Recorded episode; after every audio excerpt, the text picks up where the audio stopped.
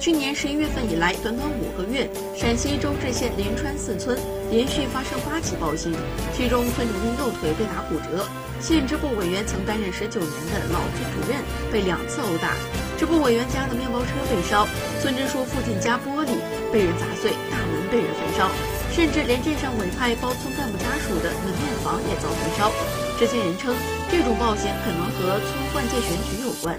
三月二十八号晚。西安周至县公安局成功打掉上村镇临川寺系列恶势力犯罪团伙，一举抓获以上村镇临川寺书记王某阳为首的系列恶势力犯罪团伙八名嫌疑人，扣押作案车辆一辆，查获作案刀具五把、甩棍一根。经讯问，八名涉案嫌疑人对其犯罪行为供认不讳。目前案件正在进一步侦办之中。